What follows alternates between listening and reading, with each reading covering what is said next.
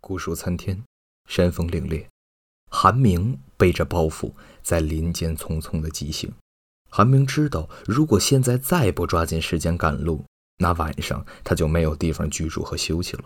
今天已经连续奔波了数十里地，抬头看天，眼见着夕阳西下，天空已经被夕阳染成了血红色。再过一会儿，四周将会被黑暗包围。他的双脚已经乏力了，但他依旧拖着疲惫的身子前进，因为韩明知道夜色一黑将会看不到任何东西，那时候再想继续赶路，将会是不可能的事情。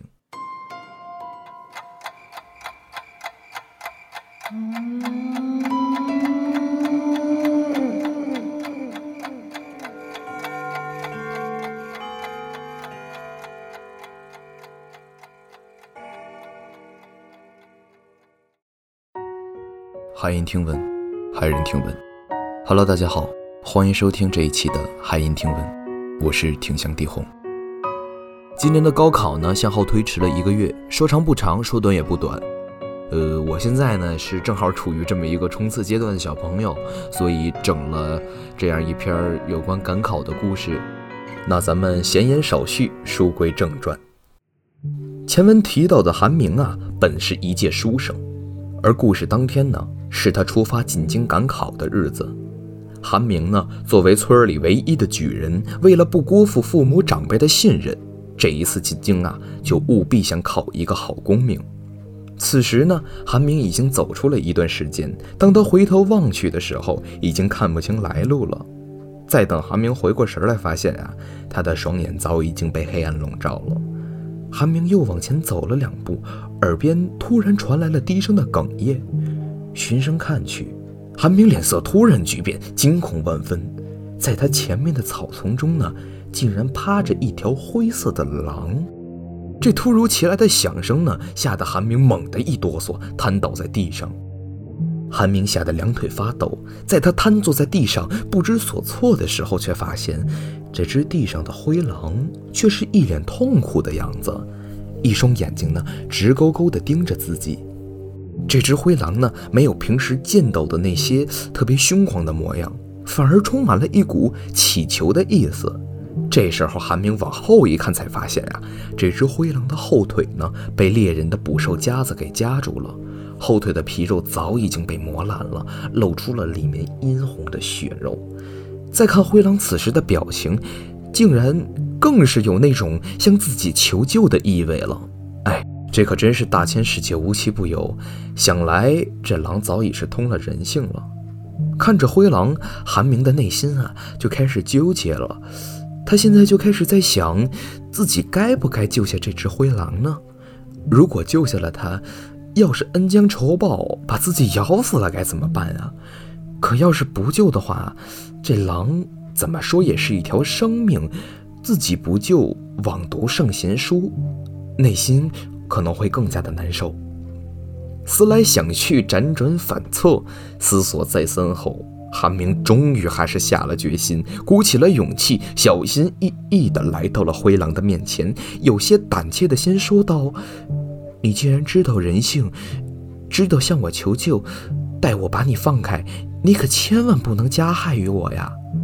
韩明一说完，看着灰狼依旧乞求般盯着自己的眼神，他便转身来到了灰狼身后面，弯腰蹲下身子，吃力地把这个夹子给掰开了，让灰狼有机会将后腿抽出来。看着灰狼能够脱离夹子，重获自由，韩明也是由心底里头高兴。可下一秒，却是让他心生警惕。身体又不由得的慢慢的后移了。果然，常言道狼心狗肺，这畜生不管如何，终究是个畜生，怎么可能会记得人的恩情呢？说不定马上他就会翻脸不认人，把自己当做夜宵美餐一顿。这只狼把腿抽开之后，也是心有欢喜，一瘸一拐的在地上走了几步。然后又想到了什么，回头看了一眼韩明，双眼带着感激之情，低声的嚎叫了两声，算是表达了谢意。最后转身离开，消失在了草丛中。看着灰狼离去，韩明突然觉得刚才自己的想法呢，还是有些错误了。想了半天，又继续赶路了。走了半个时辰，韩明看到了前面躺着两个人，全部都是书生的模样。再看两个人呢，都有一副奄奄一息的样子。韩明急忙上前，慢慢的扶起两个人。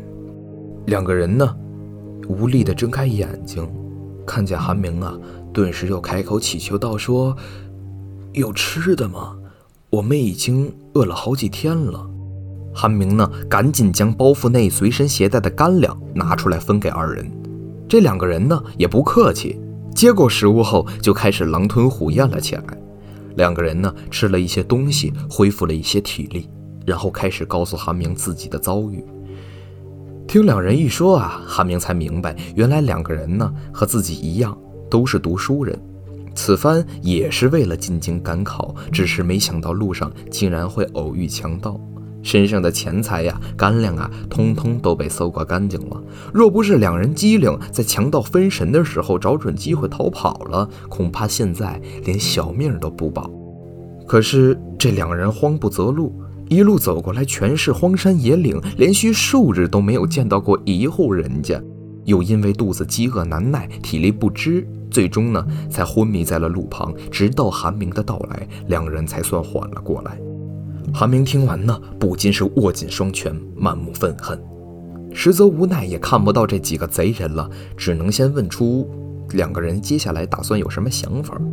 这两个人就对韩明说：“多亏韩兄出手相助啊！只是我们两个人已经身无分文了，前行无望，我们也不知道该如何是好。多年来呢，埋头苦读，皆希望有朝一日能够金榜题名。现在放弃呢，也有些不甘心。”韩明只能一声叹气，张口欲言，却也不知道该说什么。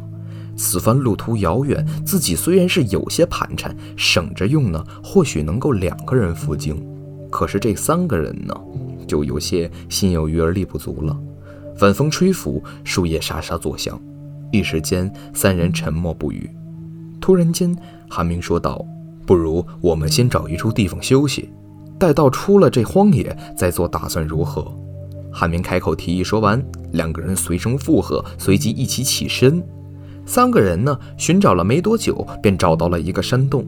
看已经是深夜，韩明呢就与两个人寒暄了几句，先早早的睡去了。不知睡了多久，韩明起身外出小解，借着月光打量，发现洞内并无二人的身影。这时候，他悄悄地听到旁边不远处传来了窃窃私语。韩明本以为两个人也是同自己一样出来小解，又或是可能怕谈论的声音打扰到韩明，便跑到了外面。谁知走近后，却听到两个人的对话，其中一人低声道。我们千里迢迢来此，哪有半途而废的道理？说不定此次便是我们金榜题名之日。我看那人包袱不轻，想来肯定是有不少钱财，足够我们两人赶到京城了。这书生该怎么办？如果他去报官，我们可一个都逃不了。怎么可能给他报官的机会？在这深山野岭里，就算杀了他。那也是神不知鬼不觉，到时候官府必然无从查证。那行，就听你的吧。在一旁偷听的韩明得知两人要杀死他，早已是吓得面无血色，哆嗦着双腿就要逃走，怎料脚底一打滑，一个踉跄摔在了地上。听见响声的二人立马抬头问道：“是谁？”韩明根本没有回答的意思，站起来便撒腿狂跑。那两人一看是韩明的身影，顿时一左一右包抄而来。山路崎岖不平，韩明在黑暗中连续绊了几个跟斗，不一会儿的时间，两个人便并排逼来，手中各持一块坚石。韩明回头看去，满是惊恐，一步步又被逼退回了山洞。我明明救了你们，你们怎么能恩将仇报于我？韩明悲愤不已。当初若不是自己出手相助，这两人恐怕不是饿死，也会被这山中的豺狼虎豹吃掉了。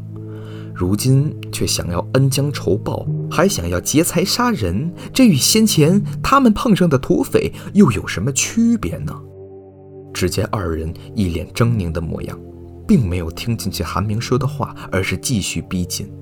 看到两人的架势，韩明战战兢兢，退无可退，于是哀求道：“我愿意将我的盘缠都给你们，只希望他们呢能够放自己一条生路。”他发誓自己绝不报官。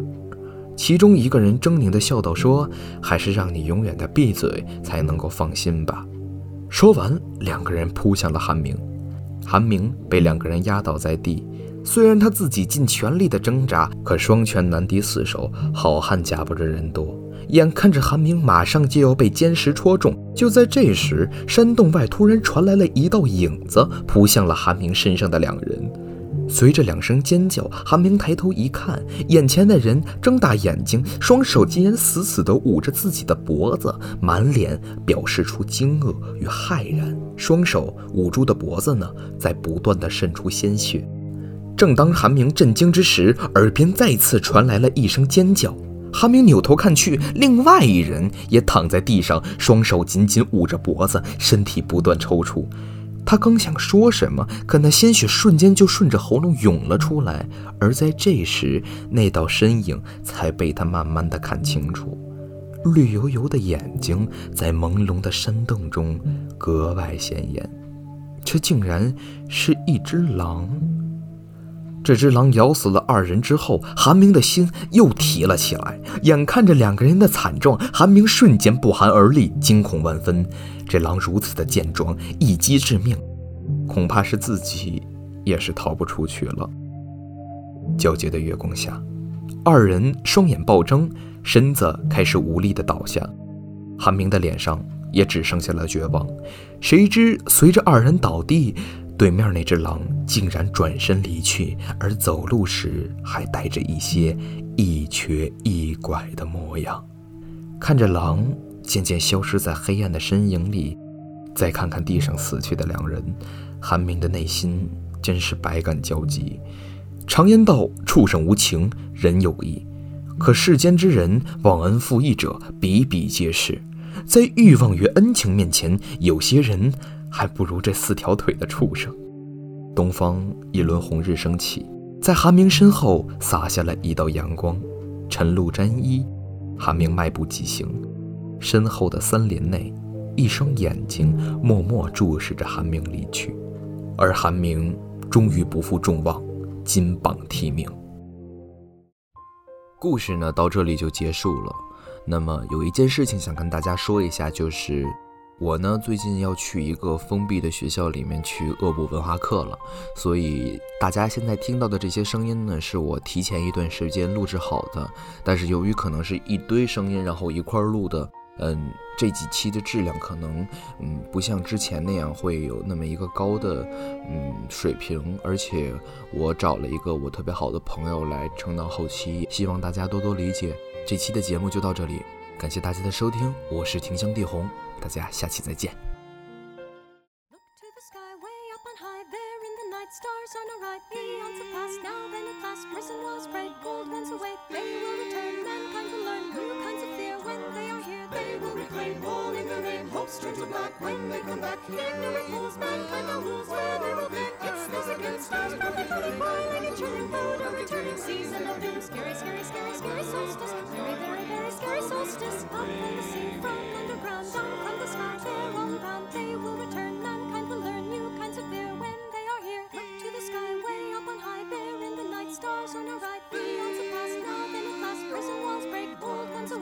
madness will terror and pain, woes without end, where they extend. The miracles, bell, and the rules, where till of them, planet against. stars badly turning and a tune, board, a returning season of doomsday. Scary, scary, scary, scary, scary, scary, scary, scary, scary, scary, scary, scary, scary,